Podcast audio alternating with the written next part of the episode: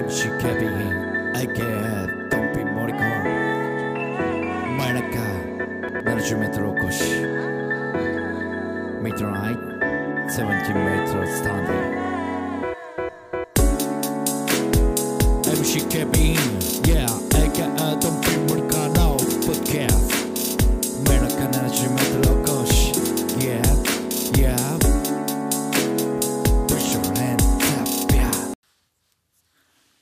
MC ケビン AK ドンピー森川の真夜中70メートルおこしです。えー、週1配信です。えー、鎌倉殿と鎌倉殿の13人、えー、まあ第4話、えー、でございますね。えーまあ、えーと先週まではですね、まあ、挙兵をするから迷ってですね、まあ、挙兵に踏み切る、まあ、頼朝、えー大泉洋さん扮する頼朝がですね、まあ、挙兵することを決めてで、えーそこからですね、まあ、いつにするかと、えーでまずは誰を攻めるのかみたいなね、えーいう感じの話なんですよね。でまあなかなか、えー人が集まらない、えーまあ、3回目では、えーねなんか兵糧の札みたいなね、えーこう何票米を何票預けるか。まあ言うたら今の時代言うたら税金払ってる人の名前を勝手に役所で見てでなんかあんま払ってない人おるなって思ったらその人を味方につけようみたいな 感じですかね、えー個人情報漏洩でございます、えーまあ、その中でまあえー主演の小栗旬さん北条義時が、えーまあ、300人を集めれますって言ってたんですけどなかなかこれが集まらないと。兵が。まあなんで集まらないかと言ったらですねまあ要は、えーその時、まあ、兵士型ですからね源平合戦で言うたら源氏が旗揚げして、えー兵士に勝てるのか。いやそんなそんなことないよと。ね。草野球チームが巨人に勝つためにちょっと野球チームやるんで、えーちょっとうちのチーム入らないかですかって言ってるようなもんですからね。その当時で言うと、えーまあまあそんなチームには入らないですよね。まだ集まってくるのがもう本当に数える感じ。しかも集まってきてるのはなんかこう、えーおじいちゃんばっかだ、うん、まあそこでね、えー大泉洋さんが「じじいの寄り合い所やんけ」みたいなね、えーことを発するんですけども。まあその間ですねまあ何ていうんですかね、まあ、着々と計画は進んでまして。というよりかですねちょっとここであの前回ですねえっ、と二代目将軍が北条義時やっていう説明をしたんですけどこれももう完全なる間違いでした。すいません本当に。えー言うたらもう基本中のキーですね。えー 二代目将軍は頼家ね、えー頼朝さんの息子。まあまだ出てこないですよ。えー頼家さんにまつわる13人のお話。まあまあこれが、まあ、なかなかまとまらなかったという感じらしいんですよね。でまあ実権を握ってたのが、まあ、お母さんである北条政子。まあいわば小池栄子さんですよね。えーだからある方はですねだからこれは小池栄子の物語だ。主演は小栗旬ね。えー準主役級に大泉洋と出てますけども。これは小池栄子の物語だみたいなことが書いてありましたけどもね、えーまあまあでもそういう描写は出てくるでしょうねこれから。うん。えーまあ頼朝がこれからね、えーまあもう言うたら初っ端の段階で、えー前の女房が、えー、ガッキーっていう新垣結衣。しかもそれがね北条の館の対面の、えー山に住んでる、えーまあまあ裏設定ですけど裏設定というかね、まあ、表の設定なんですけど、まあ、北条義時がもともと好きだったのがガッキー、まあ、それが頼朝と、まあえー元はこう夫婦のちぎりを交わしてた。まあただそのガッキーのお父さん役のね伊藤助清っていう浅野和之さんですね、えー伊藤助親ですね、えー、伊藤助親が、まあ、反対したと、まあ、それで、まあ、こう頼朝を、えー、かくまったのが北条だったというふうな話なんですけどもこれはねでもなんかこういわばえっ、とその何て言うんですかね歴史を探るのに使う教教材というか資料ですね、えー、の、まあ、東鏡とかには多分なんかそれはあんまり書かれてなかったみたいな。まあそこは三谷さんのフィクションも入ってのことだという話なんですけども。まあ考えてみてくださいね、えー、元嫁元嫁っていうかもうまあ元カノですよね。元カノがえー、目の前に住んでるんですよね、えーまあ、そこでね今の奥さんである小池栄子さんは睨みを利かしてね、えー、北条義時を呼び止めて、えーね、小四郎ってまあまあ陽明ですけど小四郎。私何するか分かんないわよみたいなね、えー、場面もありましたけども。まあこの世でねえー、一番エネルギーを使って、えー、しんどくなるんはですねやっぱりね僕は嫉妬という感情だなと思いますよ本当に。だからこう戦望まあ妬みですよね。いわば。妬みそねみ。と言いますけども。妬むね。これはね厄介な感情でございますよ。妬むっていうのはですね。うん。なんか見えない敵と戦ってるみたいじゃないですか。なんか、うん。まあ、それがまあ事実か事実じゃないか、うん。まあ、例えば、まあ、妬むってなったらね、えー、基本的にはやっぱり恋愛の感情になるんですかね。まああとは、えーまあ、会社の、まあ、こう組織の中でですね同じ立場にいる人 A さんと B さんがおって、まあ、A さんが上司に気に入られてる同じ仕事してるのに、えーまあ、これも妬みですよね、まあ、曽根みにもなるんですかね、えーまあ、この場合こう、まあ、嫉妬っていうんですかね。まあなんか畜生っていう感情でしょうね、えーこれはでもねある程度何て言うんですかね。想像できるというか。うん。まあ頑張っても頑張っても評価されない。でもえー、ね同じ立場のあいつはそんなに頑張ってないんだろうけども評価される。まあこれ完全に嫉妬ですよね、まあ、嫉妬というかうん。でも嫉妬ではないですよね。妬みですよね。えーでやっぱり嫉妬っていうのはねこう女編がついてくるでしょう。やっぱこう恋愛感情になってくるんですよね、えー、ジェラシーですよね。英語で言うと。ジェラシーってなったらねやっぱりもうね恋愛感情にはなってくるでしょう。そんな組織に対するね、えー、組織の中であいつはってそれはジェラシーとは言わないですよね。やっぱり異性に対して向ける感情ですからね。まあこれは生きててねやっぱり一番のあれじゃないですか。北条政子さんのねまあ多分この後出てくるんでしょうけどもね妾を作った頼朝のその妾の家を壊してしまう。まあここまでいったら大したもんですよね。うん。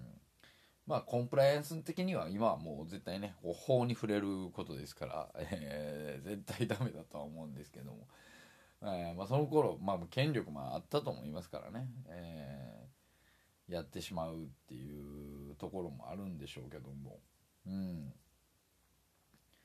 でもなんかことねこういう歴史的なことで何て言うんですかその妾の取り合い。見かけの取り合いというかその、まあ、男性が女性の取り合いでえー、戦を起こすとかそういうのってあんまりね聞かないですよね、えー、結局のところ。やっぱりそれ二の次その女性が向ける感情の方がやっぱり強いから女編がついてるんでしょうかね。男性が選ぶ方やから男性は選んでもいい立場やからそんなことにならないんですかね。えーまあ、あの時は多分ね一夫多妻制というか、えー大奥っていうね、えー何人も、えー奥さんがいますから、えー男性はやっぱりそんな風には思わないのかなっていうところはいますけどもね。でも何人も奥さんを作れるのはやっぱりこうある程度の位に立った人でしか無理ですもんね多分。で女性は女性でねそれを受け入れてしまうっていうところがなかなかまあこれ中国の歴史とかでも結構ね、えーそれが、えーついて回ったんでしょうけども。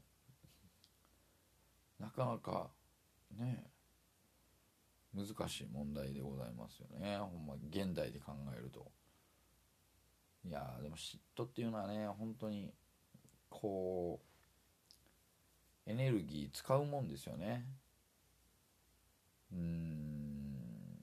だから僕はねなんかこうそれこそ嫉妬するのが嫌だから嫉妬しないみたいな。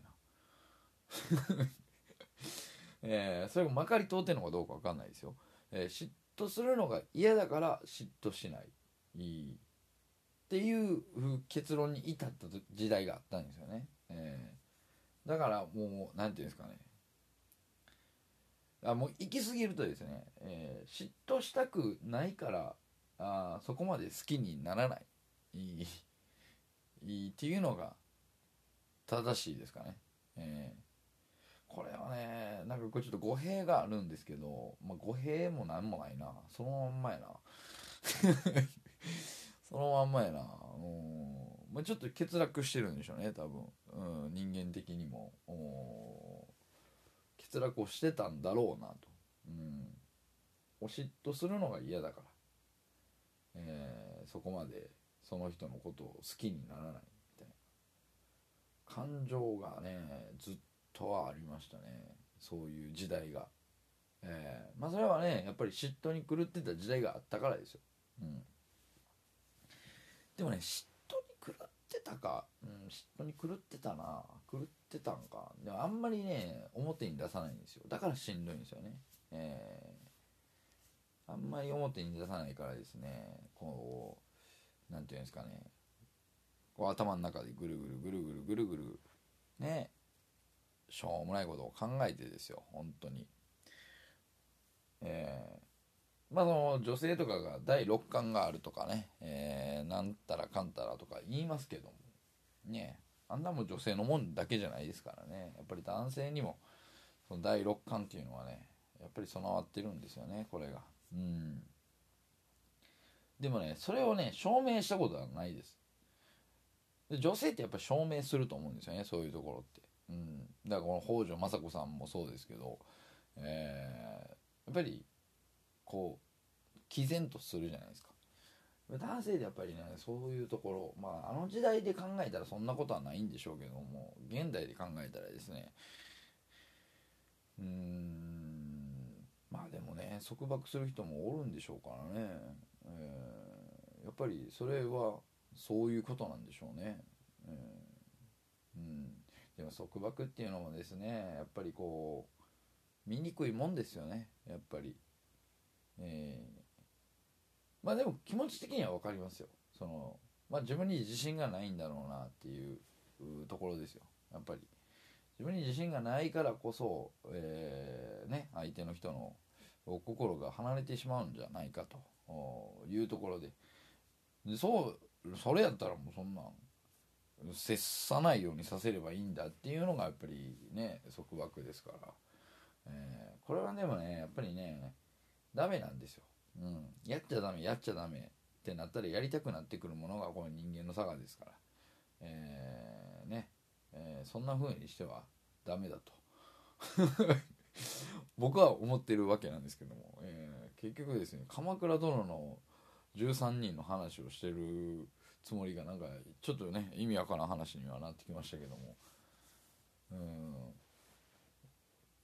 いやでもどうすればいいんでしょうかね。このいや本当にこう人間の感情ですからやっぱりこれ生もんですからね。うん。どうすることもできないとは、えー思うんですけどもね。うん。いやでも僕もこうですね芸人やってた時考えたらなぜあいつらが受けてるんだと。いやもうそれはもう嫉妬に狂ってましたけどね。嫉まあそれが嫉妬まあ妬みそねみでしょうね。本当に。うん。その時代はね本当になんかいろんなこと考えました。なんであいつらが受けてんのえこれそんなおもろいか？みたいな、はい、ただ自分らがやっぱり自分らのことをあんまり見つめてなかったですよね。うん。でも結局恋愛もそうだと思うんですよね。なぜだと相手に向ける感情をですねもうとりあえず自分に向けないといけないんですよね。それをこう棚に上げるからですねやっぱりダメなんじゃないかなというところですね、えー、かなり言い聞かしてますけども。かなりね言い聞かせてはいるんですけども。うん。いやでもねこうなんか一個こう見つけるとですねやっぱりこう2つ目3つ目を見つけたくなるというかですねなんかこう1個目で終われない部分あるんですよね。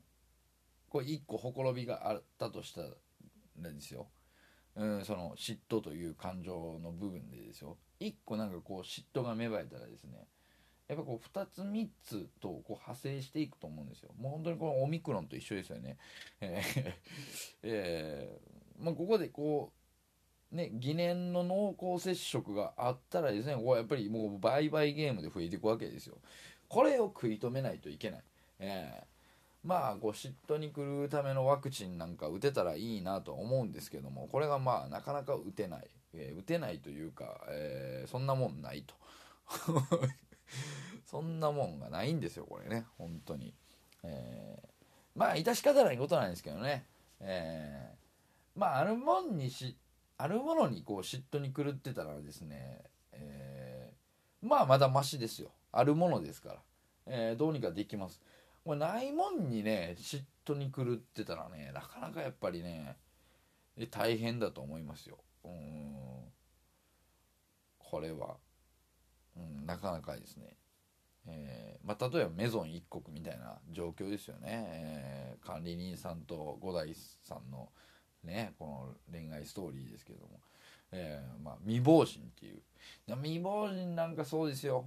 もうね言うたら形ないものに嫉妬に来るわけですからやっぱりこれね。でも五代君も乗り越えて最後最終回の時にね、えー、その管理人さんの元旦那さんね、えー、の、えー、前に行ってです。墓前の前でですね、え正直あなたがね、えー、まあ、妬ましいと、ね、あもうねそんなもんちゃんと言うてますよ。でも、えー、そんなこと言うてでも、えー、あなたあのそ管理人さんの心の中のあなたはね、え消えることはない。だから僕はあなたを含めて管理人さんを愛します。いやこれはもうなかなかの名台詞ですよ、えこんなこと言えない、えしかも今までのその五代君の感じを見てたらこうね 優柔不断な感じの五代君の感じを見てたらそんなはっきりこうバシッと言える男に良くなったと。いう高橋留美子マジックでございます本当に、えー、結局何の話してたんや？な何の話や？鎌倉殿の13 13 人の話やろってね、えー、自分でも喋ってて思うんですけども。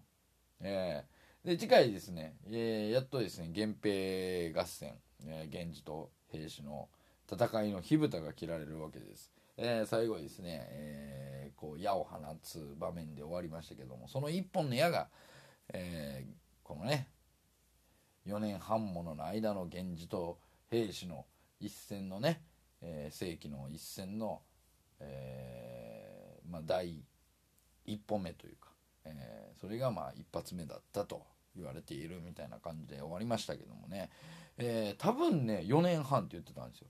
これね僕ねそれ聞いた時にねん？となったんですよね。えたった4年半。なんかもっとやってるような気すんねんけどな。ね。たった4年半ですよ。たった4年半の間でですね、えー、あの静岡県の伊豆で起きたことがですねあの下関の壇ノ浦まで行くんですよ。4年半でこうっていうことはものすごいスピード感だと思うんですよね。あの時代背景を見たら4年半っていうのはなかなか。ええ。やっぱ戦国時代でもやっぱり10年ね豊臣秀吉が天下取るまでに、えー、10年20年ぐらい費やしてたんじゃないですかね。うん。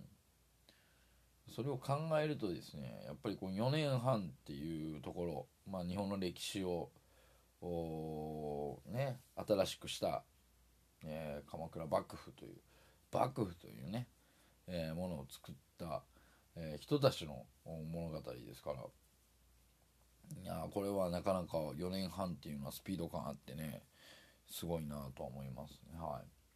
えー、まあ、来週ですね、えー、また見てですね、えー、まあ、感想を言いたいなと思いますけども。